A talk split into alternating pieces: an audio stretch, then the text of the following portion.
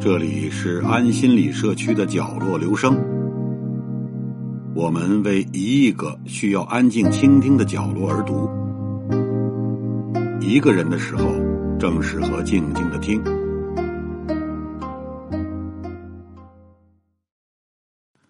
作为绘画界的一位大师级人物，李可染不仅创作了众多的绘画作品，同时还留下了很多理论著作。而在这些作品当中，李可染始终在传达一个思想：绘画创作并没有什么捷径可行，唯有通过不断的练习，才有可能创作出唯美的绘画作品。而他也一直以一名小学生自居，大量临摹古人的绘画作品，因而被他用过的草稿纸几乎堆积如山，让他的老婆也感到非常无奈。归纳起来，李可染的绘画理论有三句话。第一句话是用最大的功力打进去，这是李可染身体力行的一句话。通俗的讲，就是要不遗余力的搞绘画创作，并深入传统生活当中。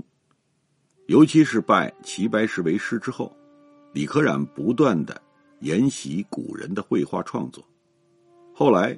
又从黄宾虹那里学到了积墨绘画手法，同样取得了非常不错的效果。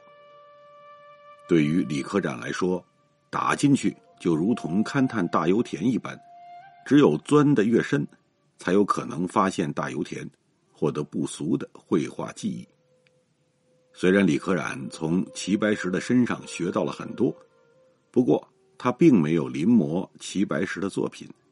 而是将他创作的根本学到了，并应用在自己的绘画作品当中。第二句话是用最大的勇气打出来。其实这句话也非常好理解。李可染一方面敢于打破自己，同时又敢于打破传统，就像他的老师齐白石一样，为了绘画创作方面获得突破，李可染在花甲之年。仍然开始衰年变法，最终让自己的绘画创作有了革新，而这一点对李可染的触动非常大。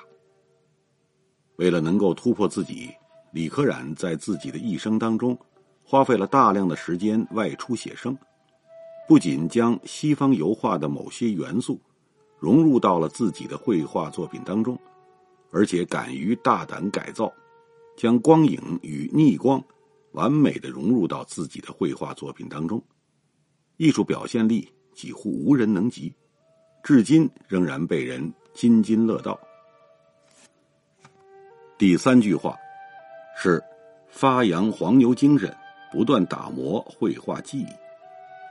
根据李可染的夫人回忆，因为他勤于练习绘画创作的缘故，家里的废纸堆积如山，因而。他们家常年不用买手纸，或许正是基于这样的原因，李可染刻意刻了一枚印章，上面写着“废话三千”。对于现在的画家来说，虽然是一种调侃，不过却非常值得学习。在李可染的绘画作品当中，大家看到更多的便是以黄牛为素材。创作的绘画作品，因为他非常崇尚牛的耕耘精神，以及那一股甘愿耐劳的奉献精神，因而，在日常生活当中，他也非常坚忍耐劳，在艺术道路上不断探索。无论是李可染的绘画作品，或者是由他书写的理论著作，均没有太高深的理论。不过，对于现在的画家来说，却是非常有用的。在接受采访的时候，李可染也表达了自己的看法：绘画没有捷径可走，唯有勤加练习的书画家，才有可能名扬四海。李可染是这样说的，同时也是这样做的。正是凭借创新的精神，李可染最终成为了一名绘画名家。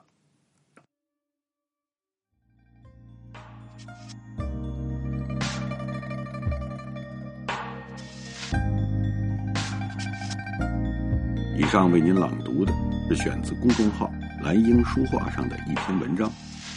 谢谢来自每个角落的慧心倾听，请记住这里，我们在一起，咱们天天见。